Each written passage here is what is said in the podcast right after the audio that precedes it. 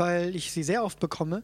Ähm, wichtiger als Heilung ist, dass jemand von neuem geboren wird. Sprichst du darüber, wenn jemand Heilung empfangen hat? Äh, nur zu sagen, Gott liebt dich, rettet ja einen Menschen nicht, äh, würde ich auch so nicht stehen lassen wollen. Ich kenne einen, ich habe einen, ich kenne jemanden, der dem irgendjemand irgendwann irgendwo mal auf dem Parkplatz gesagt hat, Gott liebt dich. Und er war an dem Tag so schlecht gelaunt, äh, dachte, was will dieser Spinner überhaupt von mir? Hat auch nicht an Jesus geglaubt zu dem Zeitpunkt. Und Jahre später hat dann Jesus Christus angenommen und gesagt, das war die, äh, das war das Ereignis, was ihn dazu bewegt hat, hat sich dann über, hat über Facebook sich dann bei dieser Person bedankt. Äh, die Person, die mir vor zehn Jahren ähm, irgendwie auf dem Parkplatz von diesem und jenem Supermarkt gesagt hat, Gott liebt dich, äh, auch wenn ich damals so und so schlecht reagiert habe, du sollst wissen, mein ganzes Leben hat sich dadurch verändert. Das ist das eine. Die andere Sache ist so, die ähm, ist Heilung, ist äh, die Neugeburt oder ja, das Christwerden, das Errettet werden wichtiger als Heilung, als körperliche Heilung? Ja.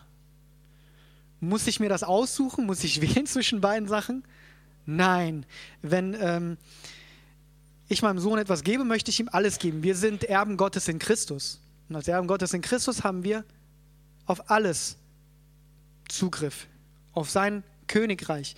Wenn wir ein Reich repräsentieren als äh, Botschafter, dann haben wir nicht nur ein Teil, die, äh, können wir nicht nur auf ein Teil zurückgreifen, sondern auf alles. Ich habe mal gehört, dass die Botschaft in, war das Haiti? Dass die amerikanische Botschaft in Haiti oder in irgendeinem Land, das extrem schlecht lebt, äh, Vorräte hat für ein oder anderthalb Jahre. Das heißt, du, du könntest in diesem Ding, in diesem, in dieser Botschaft so lange überleben, obwohl das Land drumherum so nichts zu essen hat. Ähm, also wir haben auf äh, alles Zugriff und müssen nicht wählen. Ich war einmal auf einer, also eine Freundin ähm, hat, ich glaube, wöchentlich oder alle zwei Wochen ein Frauenfrühstück. Die organisiert das hauptsächlich für muslimische Frauen. Und äh, dort hat sie mich einmal eingeladen, kurz zu sprechen. Und ich habe über Heilung gesprochen.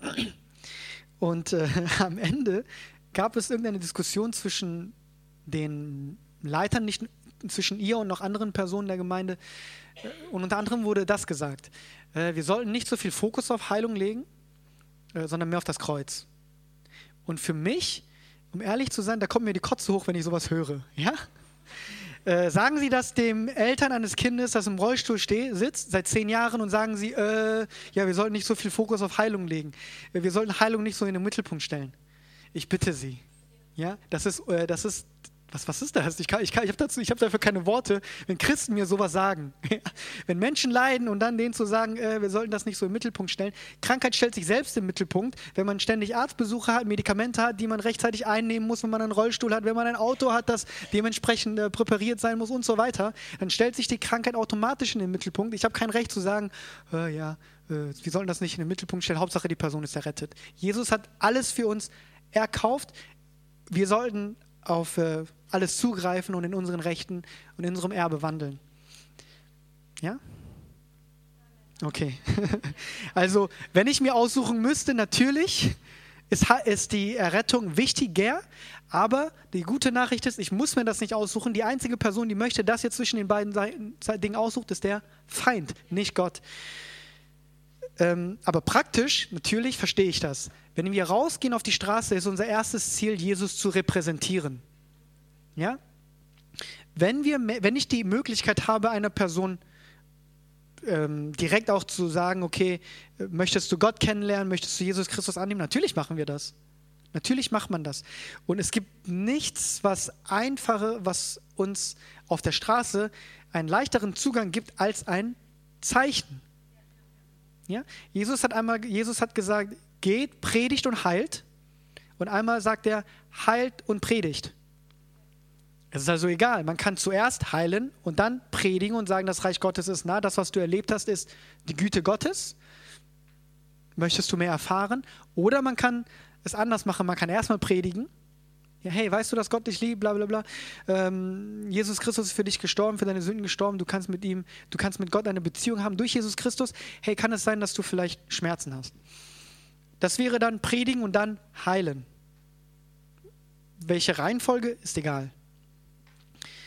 Ähm, ja, das so viel dazu. Ich äh, bin auch immer ein bisschen vorsichtig. Wenn man rausgeht, ist unser allererstes Ziel, Jesus zu repräsentieren, nicht Menschen zu manipulieren. Und ich gehe nicht mit der Agenda raus, ich muss Menschen jetzt konvertieren, sondern wir gehen mit, der, mit dem Ziel raus, ich möchte Jesus repräsentieren. Und um Jesus zu repräsentieren, muss, ist mein Herz erstmal die Person bedingungslos zu lieben, denn schließlich hat Gott mich geliebt, als ich noch in meiner Sünde war. Ne? Und wenn ich so leben möchte wie Jesus und so lieben möchte wie Jesus, gehe ich raus, um die Person so zu lieben, wie Gott mich geliebt hat, als ich noch Sünder war, nämlich bedingungslos, als er seinen Sohn gegeben hat. Und ich, so wie Gott sein Bestes für mich gegeben hat, gebe ich auch mein Bestes, um meine Nächsten lieben zu können.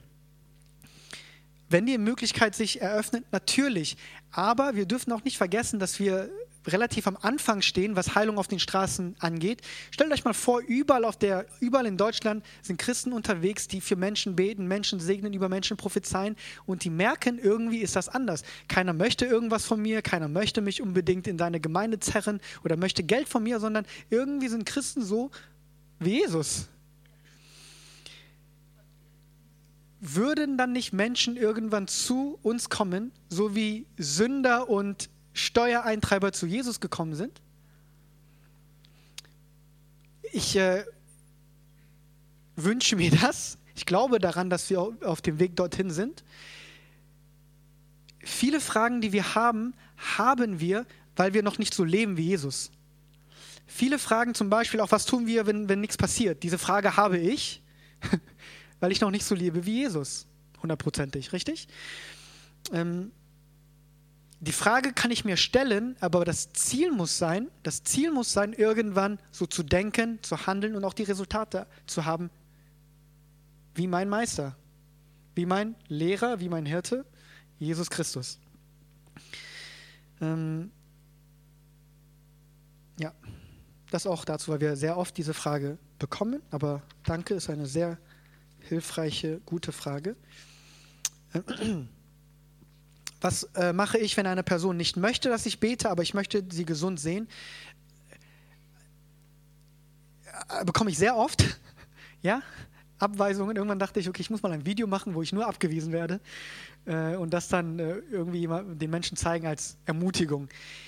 Wenn sie, wenn jemand dich abweist, weisen sie nicht dich ab, sondern sie weisen Jesus ab. Nimm das nicht persönlich, ja? Wenn jemand dich abweist, dann ist das sollten wir diese Person segnen und ähm, sollte uns die Person leid tun. Sollten diese Person erst recht lieben wollen. Wenn sie keine, äh, oft auf der Straße vor allem ist die Erfahrung leider so, dass Christen eher abweisen als Nicht-Christen. Ja, falls Sie das mal machen werden, dann würden Sie das merken. Eine, ich, mein Pastor, die Antworten, die wir schon haben, ich bin, mein Pastor betet schon für mich oder ich bete schon für mich selbst. Ähm, ich bin ich bin Presbyterianer, alles Mögliche haben wir schon gehört. Ähm, aber wenn eine Person das nicht möchte, werde ich nicht sagen, jetzt komm her, du musst das jetzt bekommen und leg dann meine Hand auf die Person, auf keinen Fall. Ähm, wir ähm, respektieren den Wunsch dieser Person und sagen Danke. Äh, alles, was wir brauchen, ist sowieso Hände auflegen. Also danke, ich äh, danke für, danke für Ihre Zeit. Auf Wiedersehen. Sie können gehen. Ja?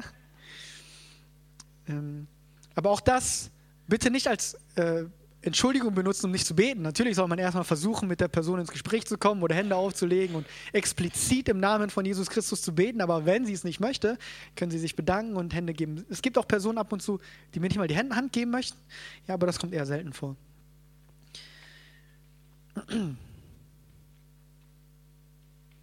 Kann man auch über sich selbst Heilung aussprechen? Natürlich kann man das. Ja? Denn äh, ich lese euch den Bibelvers ganz kurz mal vor, Römer Kapitel 8, Vers 11. Steht nicht in diesem Handbuch, steht in eurer Bibel.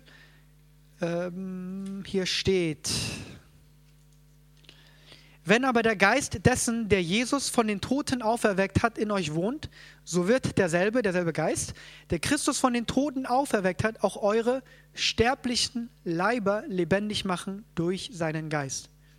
Ja, das ist, damit ist unser Körper gemeint, unsere sterblichen Leiber, damit ist nicht unser Geist gemeint. Ja, wir sind in, in das, dieser, äh, dieser, dieses Kapitel, dieser Brief ist ja für Christen gedacht. Das heißt, wir haben den Geist Gottes in uns und dieser Geist kann natürlich unsere Sterblichen, unsere Leiber, das, was Sie hier sehen, äh, lebendig machen. Anders ausgedrückt, ich muss irgendwie schaffen, die Kraft, die in mir drin ist, in dieses Fleisch zu bekommen. Richtig? Wenn man das sich so bildlich einmal vorstellen möchte. Oft haben Menschen Schwierigkeiten für sich selbst zu beten. Aus unterschiedlichen Gründen. Äh, es kann sein, dass man denkt, ähm, ich habe es nicht verdient, weil man sich am besten kennt. Wenn man Menschen auf der Straße trifft, dann sagt man, die Person kann sagen, hey, ich bin äh, drogenabhängig, ich habe schon seit 20 Jahren dieses Problem, dieses und jenes. Und du triffst die Person und du sagst der Person, kein Problem, Jesus liebt dich, Gott, hat dir, Gott vergibt dir, ähm, mach dir keine Gedanken und so weiter. So würden wir reagieren, richtig? Ja, Jesus hat dir deine Sünden vergeben und so weiter. Jesus ist für alle deine Sünden gestorben. Er kann äh, deine, deine komplette Zukunft verändern. Aber wenn man dann auf sich selbst schaut oder über sich selbst nachdenkt, kommt es oft vor, dass man noch da, dass man denkt, ja, aber ich habe noch diesen Fehler und ich habe das mal falsch gemacht und äh, eigentlich, ja, diese Sache habe ich auch noch nicht richtig geklärt. Man wird sehr schnell, man denkt sehr schnell über seinen eigenen Charakter oder über seine eigene Vergangenheit nach, was man bei anderen weniger tut. Ja? Wir sollen aber nicht auf uns schauen. Ne? Ähm, das kann dazu führen, dass, man, dass es schwieriger fällt, für sich selbst zu beten.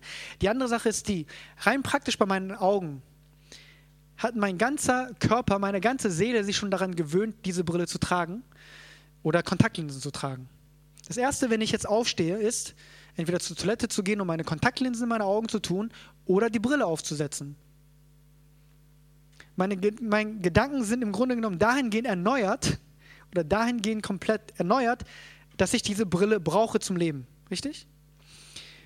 Und in dieser Situation es, fällt es mir natürlich schwieriger, dann zu glauben, okay, äh, ich bete jetzt so für mich und dann ist es weg. Natürlich geht das. Es fällt mir nur schwieriger daran zu glauben. Ich habe eben von diesen Glaubensbrechern gesprochen. Äh, einige sehen einen Rollstuhl und denken, das ist unmöglich. Und das ist dann auch so ein Fall, wo man so lange mit einer Sache gelebt hat, dass es ein Teil von vom Leben geworden ist. Ja, und dafür ist eigentlich die Gemeinde da, dass dann andere Personen für mich beten können und das dann regeln können. Komischerweise fällt mir immer im Nachhinein auf, dass ich, so, dass ich sehr vielen Menschen schon begegnet bin, die in Heilung wandeln und ich keinen von ihnen gefragt habe, für mich zu beten. Ähm, das liegt, glaube ich, daran, dass man wirklich gelernt hat, einfach damit zu leben und man vergisst das. Ich vergesse, ich bin, ich habe eine Sehschwäche. Ich vergesse das, laufe dann rum und erst, da komme ich nach Hause und denke, wieso habe ich den nicht gefragt? Ich habe ich, ich hab doch gehört, der hat so viele Heilungen schon gesehen. Ja, aber ähm, daran liegt, dass es einem schwieriger fällt, für sich selbst zu beten, obwohl es eigentlich keinen Unterschied machen sollte. Es, deswegen, macht es auch, deswegen ist es auch oft schwieriger für Verwandte oder für seine eigenen Kinder zu beten und Resultate zu sehen, weil man emotional involviert ist. Beten tut man aus dem Geist. Das ist der Geist Gottes, der wirken soll und das ist die Kraft Gottes, die wirkt. Aber wenn man auf emotionaler Ebene mit äh, in, involviert ist, dann wird die, dann kommt oft menschliches Mitgefühl oder menschliches Mitleid ins Spiel. Und menschliches Mitleid ist nicht, ich helfe dir jetzt, sondern menschliches Mitleid ist, oh du Armer, äh, soll ich dich umarmen? Und ähm, das, ja, deswegen ist es oft schwieriger für Verwandte oder für Familienmitglieder zu beten, aufgrund dieser ähm, persönlichen, also auf diese, aufgrund dieser emotionalen Komponente. Ähm, es gibt einen Satz von Charles Finney, äh,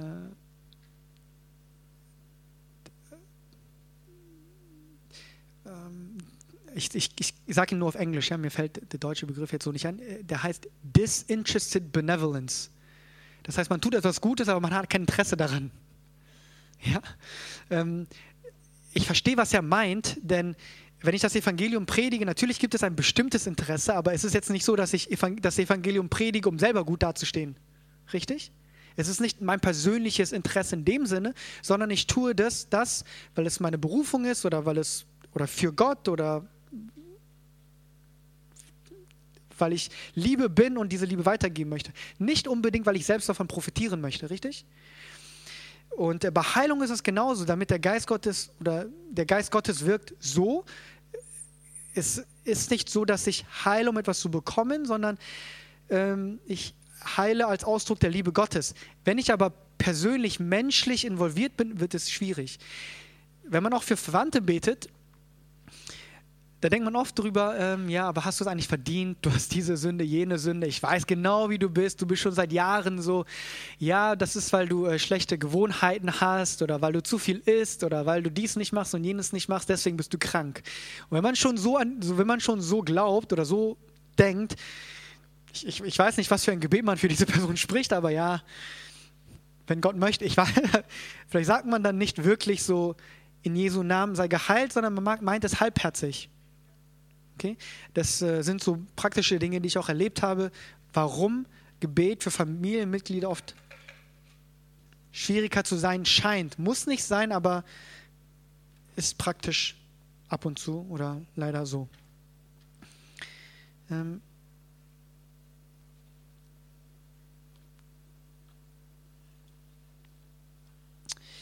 äh, was bedeutet dranbleiben? Das heißt über längere Zeit beten. Auch gebieten, ja. Das heißt, wir befehlen weiter. Wir können auch Heilung aussprechen. All das, was ihr mal gehört habt, ist ja nicht falsch. Wenn ich jetzt ähm, Abendmahl einnehme oder Lobpreis mache, Zeit in der Gegenwart Gottes verbringe, ähm, in neuen Zungen spreche oder in neuen Sprachen spreche, das alles ist natürlich hilfreich. Das alles kann Heilung hervorrufen. Ähm, es bedeutet letztendlich nicht aufzugeben. Es ist immer richtig, das Richtige zu sagen. Es ist nie falsch. Ihr kennt vielleicht ähm, Geschichten von Smith Wigglesworth, der äh, eine Person, er hat für eine Person gebetet, die Person ist wiedergekommen und hat gesagt, habe ich nicht schon für dich gebetet? Er hat, äh, und er hat gesagt, ja. Und er hat den umgedreht, so viel ich weiß, ihm einen Kick in den Hintern gegeben und hat ihm gesagt, äh, du bist geheilt und zu dumm es zu wissen. Es gab, es gab ich glaube, äh, früher auch oft diese, diese Ansicht, dass wenn man mehrmals betet, man, dann man schon nicht glaubt. Man muss irgendwie beim ersten Mal beten und wenn man danach glaubt, dann ähm, ist das schon Unglaube, weil das heißt ja, dass man am Anfang nicht gebetet oder nicht geglaubt hat. Und, äh, oder man ist extrem vorsichtig, das heißt, man hat einmal gebetet und danach passt man halt extrem darauf auf, was man sagt. Nehmen, vielleicht sagt man dann nur noch, durch seine Wunden bin ich geheilt oder ich weiß, ich bin geheilt oder ich warte auf meine Manifestation und so weiter. Jesus hat auch einmal zweimal gebetet. Kennt das Beispiel, ne? Für die Person mit den Augen. Und wenn Jesus zweimal beten kann, kann ich auch 20 Mal beten. Hauptsache, man kommt irgendwann dort an. Ähm, gib nicht auf. Äh, in, ja, in Galater Kapitel 6, Vers 8. Galater Kapitel 6, Vers 8 steht drin, denn wer auf sein Fleisch sät, wird von Fleisch Verderben ernten. Wer aber auf den Geist sät, wird vom Geist ewiges Leben ernten. Lasst uns aber im Gutes tun nicht müde werden, denn zu seiner Zeit werden wir auch ernten, wenn wir nicht ermatten. Nicht alles äh, passiert direkt. Ja, ähm, wir sind, ganz ehrlich, äh, als ich erst, das erste Mal die DHT gehört habe, dachte ich, das hört sich nicht einfach an. Ähm, Curry erzählt davon, dass er Anrufe morgens bekommt, um 2 Uhr morgens, 4 Uhr morgens und dass oft Anrufe für Heilung in den ungeeignetsten Momenten kommen. Ja? Äh, er erzählt auch, dass es Gebete, Gebetsanfragen gibt, die komplett, also er bekommt Anrufe von einer Frau, die Bigfoot in ihrem Garten sieht, als Beispiel. Ja, und dann muss er dafür beten, dass dieser Bigfoot verschwindet. Äh, und das dann meinetwegen um zwei oder vier morgens. Oft bekommt man auch Anrufe für Tiere. Heilung für Tiere funktioniert auch. Ähm, aber ist dann nicht, ist kein bequemes Leben, sagen wir mal so, wenn man, wenn man dann äh, Anrufe dann morgens bekommt. Ich übrigens auch, habe vor Monaten meine ersten Anrufe nachts bekommen von einer Frau, die ich nicht kannte. Und die Frau hatte von irgendjemandem irgendwo irgendwann mal irgendwas gehört, hat meine Nummer bekommen, hat mich dann um nachts erstmal angerufen, weil ihre, ihr Papa im Sterben lag. Und mich dann morgens angerufen um zwei, um vier Uhr und um sieben Uhr. Wir haben mitgekämpft, mitgebetet, aber der Papa ist gestorben. Ich bekomme heute noch äh, ab und zu Anrufe nachts, 1 Uhr, 4 Uhr morgens. Ich versuche ranzugehen. Äh, wenn ich dann merke, ich habe den Anruf verpasst, rufe ich dann zurück. Was mir auch passiert ist, ist, dass das Essen kalt wird. Man will gerade anfangen zu essen, bekommt einen Anruf, der dauert dann etwas länger. Und aber was ist wichtiger? Was ist wichtiger? Das wurde mir alles schon während des Seminars, aber auch während der Bibelschule gesagt, dass es nicht darum geht, ein bequemes Leben zu führen, äh, sondern Jesus nachzufolgen. Und dieses Leben ist nicht bequem, aber es ist ein Leben in Fülle. Wir sind nicht abhängig davon, ob wir immer gut gegessen oder genug gegessen haben. Gott möchte, dass wir genug haben. Aber wenn nicht, können wir trotzdem durch die Kraft Gottes funktionieren und nicht direkt dann irgendwie, äh, was weiß ich, ungenießbar werden, weil wir nicht was gegessen haben. Wie bin ich auf dieses Thema gekommen? Äh, dranbleiben. Genau, dranbleiben, ja? Entschuldigung. Dranbleiben. Das bedeutet, wir kommen auch gleich im Rahmen des, ich weiß nicht, ob, das heute noch, ob wir das heute noch schaffen, aber im Rahmen des äh, Glaubens darauf zu sprechen, dass Glaube etwas zu, damit zu tun hat, geduldig zu sein und ähm, auszuharren. Ja? Hat auch viel damit zu tun. Was kann praktisch helfen für Kranke zu beten? Wie waren, was waren eure ersten Schritte? Wie ergeben sich Gelegenheiten, wie zum Beispiel lernen, Leute mit Schmerzen auf der Straße ansprechen? Äh, es gibt morgen noch eine etwas äh, längere Session, wo wir rein diese ganzen praktischen Dinge angehen. Ähm, da werde ich das näher erklären. Ja, die einfachste Möglichkeit ist die, geht mit jemandem raus, lasst euch zeigen, wie das geht und dann macht ihr das als nächstes. Das ist die einfachste, schnellste Methode. Okay? Gut. Jetzt gehen wir, wie viel Zeit haben wir noch? 20 Minuten? 10, 20 Minuten? 20 Minuten, okay. Dann gehen wir, wir sind auf Seite 52. Das ist ein größeres Thema, Glaube. Ich hoffe, dass wir damit heute durchkommen. Wenn nicht, wenn wir das morgen weitermachen. Glaube.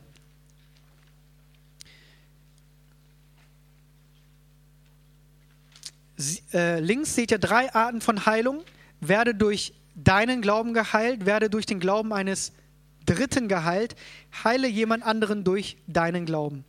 Ja? Du kannst durch Glauben oder Autorität geheilt werden, du kannst durch eine Gabe geheilt werden. Es gibt also unterschiedliche Möglichkeiten, geheilt zu werden. Okay? Aber irgendjemand muss glauben. Irgendjemand muss glauben. Irgendjemand glaubt. Ähm Gut, gehen wir erstmal hier auf äh, Seite 53, wer kann großen Glauben haben? Jesus selbst bescheinigte nur zwei Menschen großen Glauben und keiner von beiden hatte einen Bund mit Gott. Ist sehr interessant. Äh, ihr wisst, dass wir haben auch schon ähm, vormittags war das besprochen, dass wir uns nur mit Jesus identifizieren können, weil er die einzige Person ist, die das hat, was wir heute auch haben in den Evangelien und ähm, dass die Personen zu dem Zeitpunkt nicht unter dem Bund gelebt haben, unter dem wir heute leben. Ja? Aber die Personen hier hatten nicht mal den Bund, den die Israeliten hatten. Ich lese mal vor, der Hauptmann von Kap Kapernaum oder Kapernaum. Als Jesus aber nach Kapernaum kam, trat ein Hauptmann zu ihm, bat ihn und sprach, Herr, mein Knecht liegt daheim gelähmt nieder und ist furchtbar geplagt. Und Jesus spricht zu ihm, zu ihm, ich will kommen und ihn heilen. Jetzt erstmal Stopp. Jemand kommt zu ihm, zu Jesus und sagt, äh, jemand ist krank und ihm geht es schlecht. Das Erste, was Jesus sagt, ist was? Ich gehe hin und heile ihn.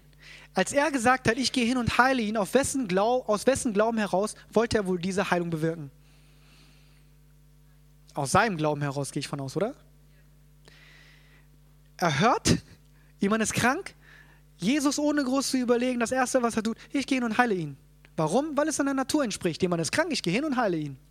Er hat nicht gesagt, ich gehe hin und versuche ihn zu heilen. Er hat auch nicht gesagt, ich gehe hin und befrage ihn, was er alles falsch gemacht hat, was er für Sünden gehabt hat. Er hat auch nicht gesagt, ich gehe hin und lege Hände auf und schaue, was passiert und was der Wille Gottes ist.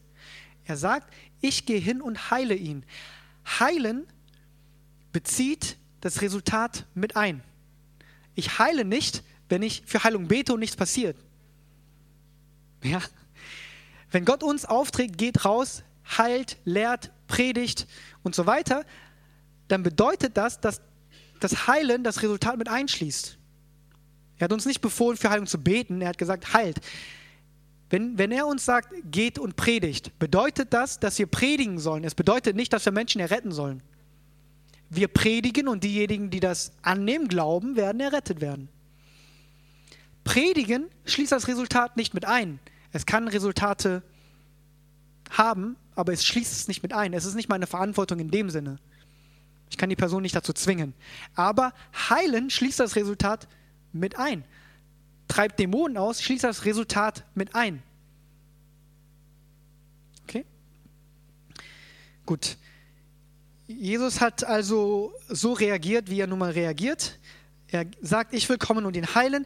Der Hauptmann antwortete und sprach, Herr, ich bin nicht wert, dass du unter mein Dach kommst, sondern sprich nur ein Wort, so wird mein Knecht gesund werden. Denn auch ich bin ein Mensch, der unter Vorgesetzten steht und habe Kriegsknechte unter mir. Und wenn ich zu diesem sage, geh hin, so geht er, und zu einem anderen, komm her, so kommt er. Und zu meinem Knecht, tu das, so tut er es. Als Jesus das hörte, verwunderte er sich er war also überrascht und sprach zu denen, die nachfolgten, wahrlich, ich sage euch, einen so großen Glauben habe ich in Israel nicht gefunden. Es war also nicht so, dass Jesus vorher schon gewusst hat, okay, die Person hat genug Glauben, deswegen muss ich nicht. Jesus hat direkt gesagt, ich gehe hin und heile ihn. Bevor er über den Glauben des Hauptmanns verwundert war. Richtig?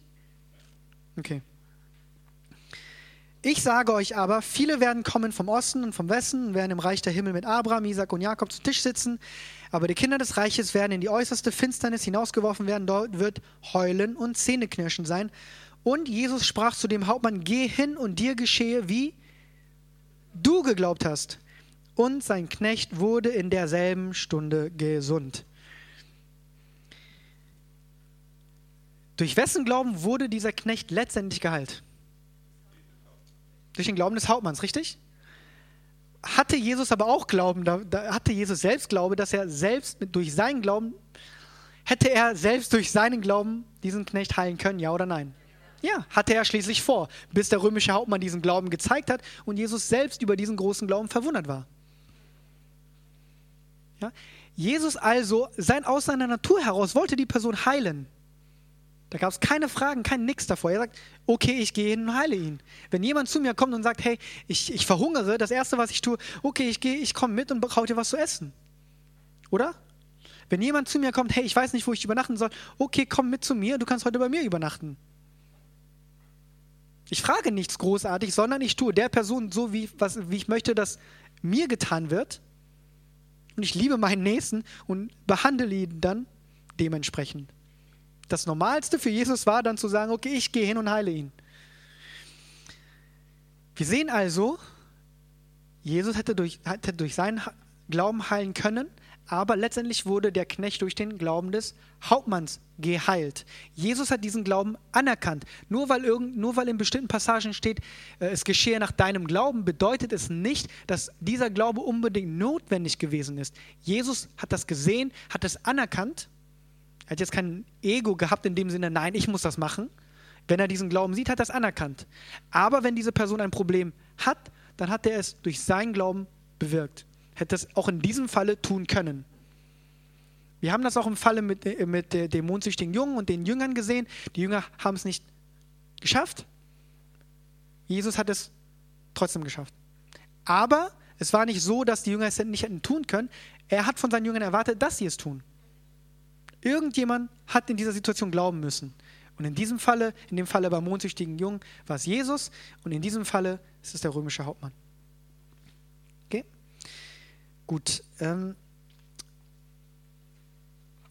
aber wir sehen, wir sehen hier bereits, dass von großem Glauben gesprochen wird und im Kontext äh, spricht der Hauptmann darüber, dass er weiß, was es bedeutet, ähm, unter Vorgesetzten zu sein. Ja? Autorität zu verstehen. Autorität und erklärt das hier, dass wenn er etwas sagt, dann wird das auch getan. Ja? Er sagt, geh hin, so geht er und zu einem anderen, komm her, so kommt er und zu meinem Knecht, tut das, so tut es. Und das, dieses Verständnis bezeichnet Jesus als großen Glauben. Behaltet das bei im Hinterkopf, Autorität. Ja? Und äh, wir gehen runter zur kanaanäischen Frau, Matthäus Kapitel 15, Vers 22 bis 28. Und siehe, eine kanaanäische Frau kam aus jener Gegend, rief ihn an und sprach, Erbarme dich über mich, Herr, du Sohn Davids. Meine Tochter ist schlimm besessen. Er aber antwortete ihr nicht ein Wort. Da traten seine Jünger herzu, baten ihn und sprachen, fertige sie ab, denn sie schreit uns nach. Denn sie schreit uns nach. Er aber antwortete und sprach, ich bin nur gesandt zu den verlorenen Schafen des Hauses Israel. Bezieht sich ja direkt auf den Bund Gottes mit Israel, richtig? Da kam sie, fiel vor ihm nieder und sprach, Herr, hilf mir. Er aber antwortete und sprach, es ist nicht recht, dass man das Brot der Kinder nimmt und es den Hunden vorwirft. Kinder, äh, mit den Kindern ist wieder das Haus Israel gemeint. Sie aber sprach, ja, Herr, und doch essen die Hunde von den Brosamen, die vom Tisch ihrer Herren fallen. Da antwortete Jesus und sprach zu ihr, O Frau, dein Glaube ist groß. Dir geschehe, wie du willst. Und ihre Tochter war geheilt von jener Stunde an.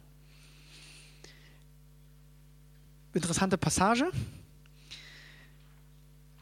Das erste Mal, wo die Frau gebeten, um Heilung gebeten hat für ihre Tochter, hat Jesus nichts gesagt. Man könnte das auch als ein Nein verstehen. Das zweite Mal, wo sie ihn nochmal bittet, sagt Jesus, ich bin nur gesandt zu den verlorenen Schafen des Hauses Israels. Im Grunde genommen sagt er wieder Nein. Er ist hier für das Haus Israel. Dann fragt sie nochmal und äh, er sagt dann nochmal Nein. War Jesus Christus die Stimme Gottes auf Erden? Eigentlich, er, er, er ist die, äh, die Repräsentation Gottes auf Erden gewesen zu der Zeit. Ne? Er war, ähm, er ist die Stimme Gottes auf Erden gewesen. Gott hat, man könnte so verstehen, Gott hat dreimal Nein zu dieser Frau gesagt. Sie hat Nein nicht akzeptiert und dann sagt Jesus zu ihr, O Frau, dein Glaube ist groß, dir geschehe, wie du willst. Und ihre Tochter war geheilt von jener Stunde an. Zwei Dinge, die wir hier sehen müssen. Einerseits der Hauptmann von Kapernaum, der Autorität verstanden hat, und diese eine kanaanäische Frau, die Nein nicht akzeptiert hat. Ja? Beide hatten keinen Bund mit Gott in dem Sinne. Sie waren nicht aus dem Hause Israel, äh, sie sind auch nicht unter dem neuen Bund, der, äh, der war zu dieser Zeit noch nicht etabliert. Es waren also zwei Personen außerhalb des Bundes, die Jesus, denen Jesus Christus großen Glauben bezeugt hat. Nach den Evangelien sehen wir das nicht mehr. Großen Glauben. Wir sehen noch Glauben, ja. Großen Glauben nicht mehr. In dem Sinne, okay, du hast großen Glauben, dein Glaube ist vielleicht nicht so groß und so weiter.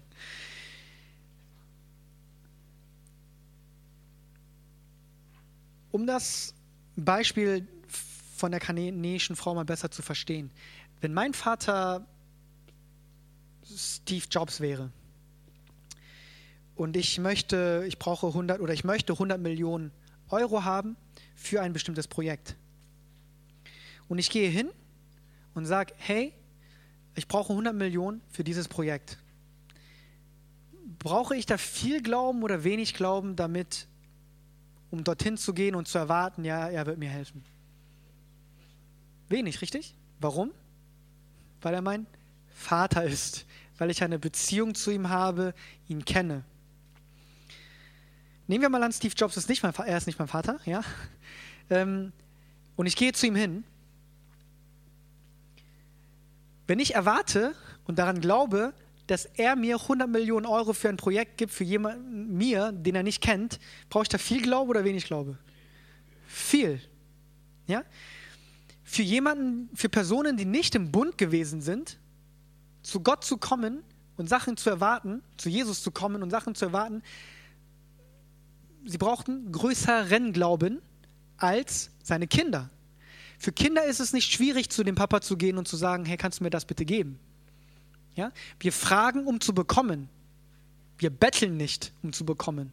Wenn ich meinen Papa frage, hey, Papa, kann ich bitte dein Auto ausleihen? Dann frage ich, weil ich mir sicher bin, dass ich den Schlüssel bekomme. Ja, ich faste nicht drei Tage vorher und, äh, um, und bete noch lange und mache Lobpreis und dann erst fühle ich mich bereit, meinen Papa zu fragen. Ich frage, weil ich ihn kenne. Ja, aber ich muss fragen, um zu bekommen. Wenn ich nicht frage, bekomme ich es halt nicht. Ich frage, deswegen bekomme ich. Ähm, deswegen, nach dem neuen Bund, sobald wir im neuen Bund sind, ähm, sprechen wir nicht mehr von großem Glauben. Sprechen nicht mehr von großem Glauben. Aber die, Eigenschaften großen Glaubens können wir natürlich auf uns anwenden.